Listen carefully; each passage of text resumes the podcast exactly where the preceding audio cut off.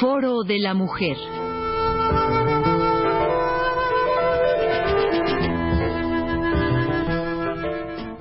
Por Elena Urrutia.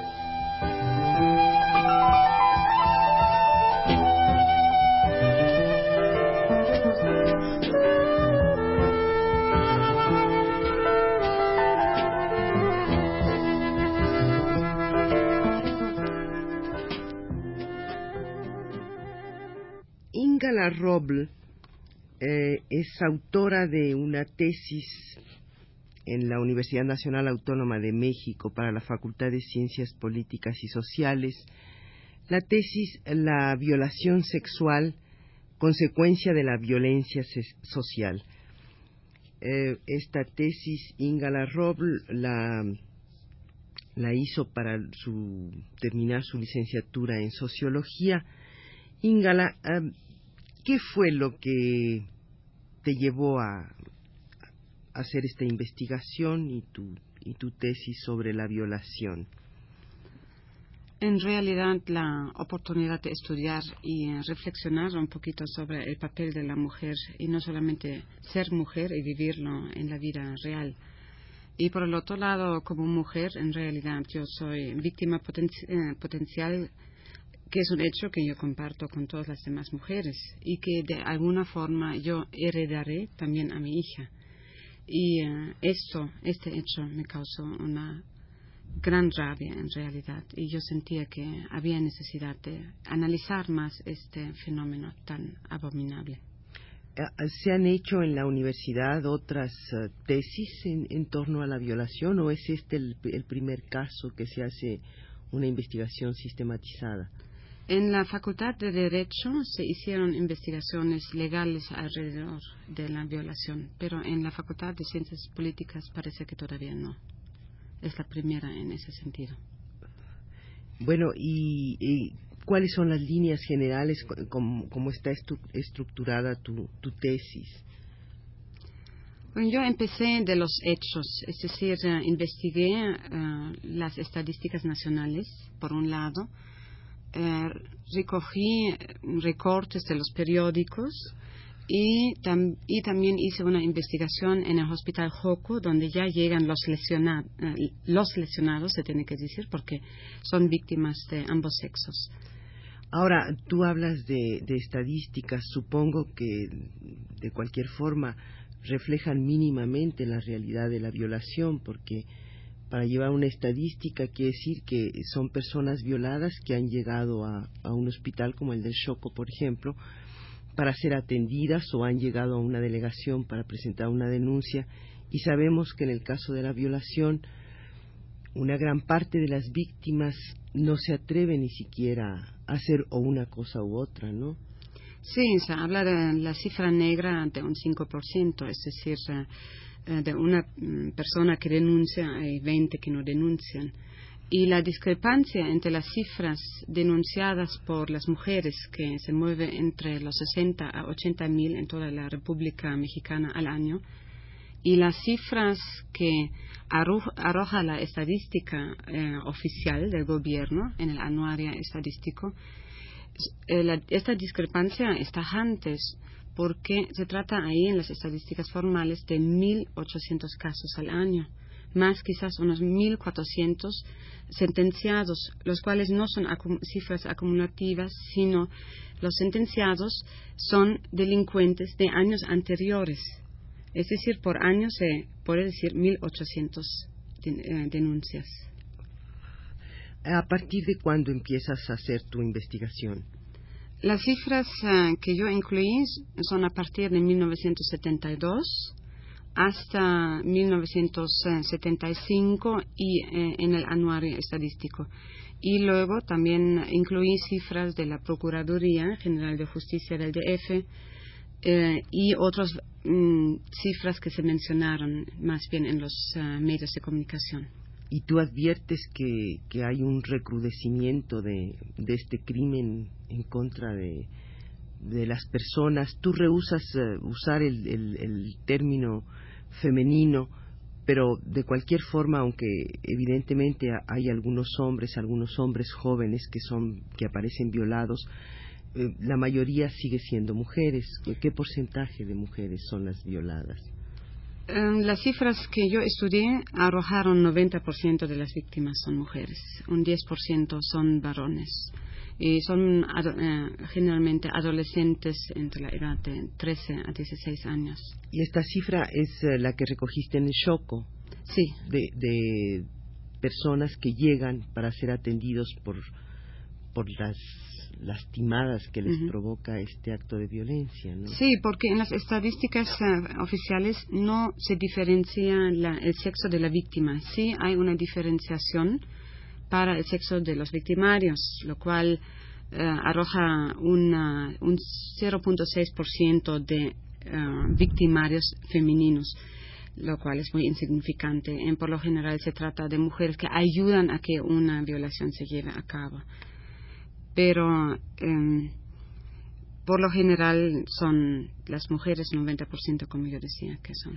Eh, te preguntaba yo antes si en estos años que has estado tú estudiando este fenómeno brutal de la violación, has encontrado que hay un recrudecimiento, que, que, que cada vez hay más eh, delitos de violación. Sí, por un lado, en el número de, oficial. Eh, de 1.600 a 1.800, que es mínimo. Por el otro lado, un aumento en las denuncias que parece reflejar un aumento de las violaciones. Y em, por el tercer, eh, el tercer punto es que hay un recrudecimiento en cuanto a violaciones de bebés, impúberes, em, preadolescentes, niños de cualquier edad también en el hospital Joco eh, eh, se, vio que mujeres grandes, digamos, había víctimas de 75 años, por ejemplo. Eh, es decir, ya no solamente es la mujer joven, aunque es el 65% de las mujeres tiene 13 a 19 años, sino de que ya se amplía la violación a otros campos netamente patológicos. Ahora, puede haber un, un fenómeno especial que incida precisamente en esta mayor denuncia.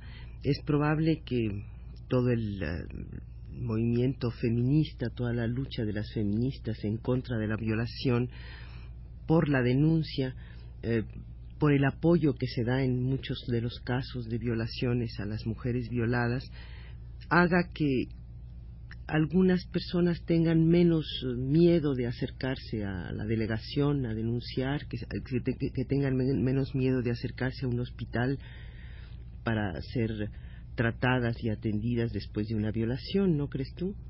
Yo creo que sí, porque definitivamente se está hablando más de las violaciones y se están denunciando más y el apoyo que los grupos feministas pueden dar a las mujeres golpeadas y violadas es muy importante porque la víctima entonces no se queda sola frente a una instancia totalmente abstracta y también eh, generalmente con empleados masculinos donde hablar sobre un acto, una relación sexual eh, es muy difícil. Claro para la mujer. Eh, yo supongo que a lo largo de tu investigación y de tu análisis, pues han em, se ha dado el caso de que muchos de los eh, lugares comunes o de los mitos que había en torno a la violación sexual se echan por tierra. Supongo, por ejemplo, el, que el, el hecho de calificar a los de decir que los violadores son necesariamente eh, enfermos mentales o drogadictos o alcohólicos. No es, no es así. Supongo que, que se da en, en, personas que, que, aparentemente son, están perfectamente equilibradas y, y, que no son necesariamente alcohólicas o que no son necesariamente drogadictas, ¿no?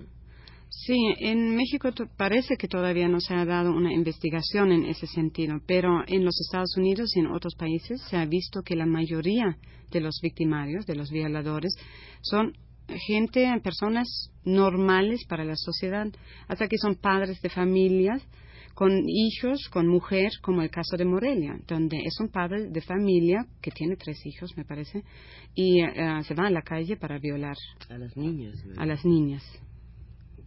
¿Y hay algún otro algún otro mito en torno a, la violación que se haya em, echado por, por tierra? Por ejemplo, también el hecho de que todas las violaciones ocurren en la noche, con la oscuridad. Pues uno de los mitos importantes es que la mujer me provocó, ella me provocó. ¿Por qué salió a esta hora a la calle? ¿Por qué llevó pantalones estrechos? ¿Por qué eh, eh, siempre se echa la culpa a la mujer? Ella incitó. Y se ha visto como hay una grave tendencia al aumento de eh, violaciones tumultuosas, es decir, en grupo, que en realidad no hay premeditación en relación al, sujeto que se va a violar, sino que se dice en el grupo, pues vamos a eh, echarnos una. Y entonces la mujer infeliz que pasa primero, digamos, va a ser la víctima y no importa su atractivo y no importa la ropa que lleva encima y tampoco la edad, puesto que como tú señalas hay niñas pequeñas y mujeres muy mayores eh, que desde luego no está eso en función de, un mayor o menor atractivo o una mayor o menor capacidad de seducción, ¿no? Y tampoco de dar una gratificación real en una relación sexual, obviamente.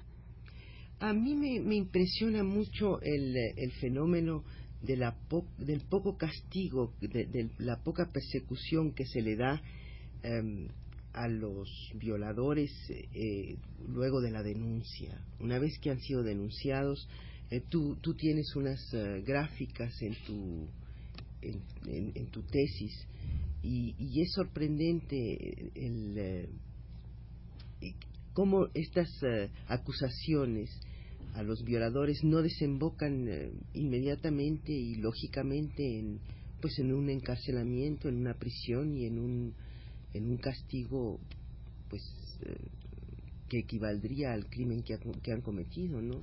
Sí, el problema es que la violación es un delito que se persigue solamente a instancias de la víctima, no de oficio de parte del eh, Estado. Entonces la víctima en realidad está sola frente a todo el aparato jurídico y eh, el aparato jurídico hasta ahorita no está muy bien entrenado en cuanto a cuestiones de mujer. No hay mucha conciencia de la problemática de la mujer en general de la sociedad y en este crimen que a ella atienden, que son que es la violación. Em, entonces, con la el hombre puede prácticamente eh, salir bajo fianza y bajo una fianza muy baja, o corrompe al, eh, a los jueces, al, personal, que se ha visto también en el caso de eh, Morelia, donde también ha intentado de eh, pagarles a las víctimas para salir de la, de, la, acusación. Y, en este caso de Morelia, las madres de las víctimas, ¿verdad? Sí.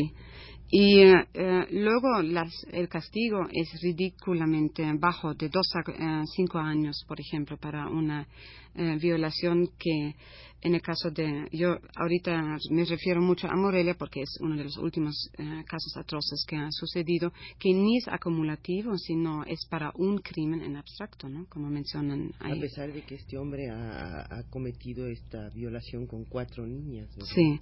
Entonces la pena en la eh, investigación que yo hice, la, la analicé en una gráfica y se vio que mm, mientras las, eh, mientras que las eh, violaciones están aumentando, las sentencias, las denuncias están aumentando, las sentencias están bajando, lo cual es un fenómeno que no se da en otros eh, delitos. Casi todos tienen un desarrollo más o menos paralelo, pero aquí la tendencia fue interpretada como una despenalización en realidad de la violación. Agradecemos a Ingala Roble su presencia en los estudios de Radio UNAM.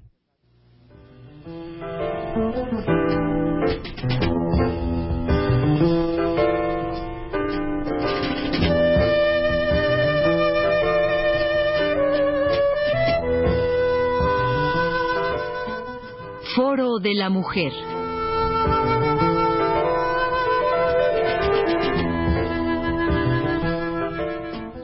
Por Elena Urrutia.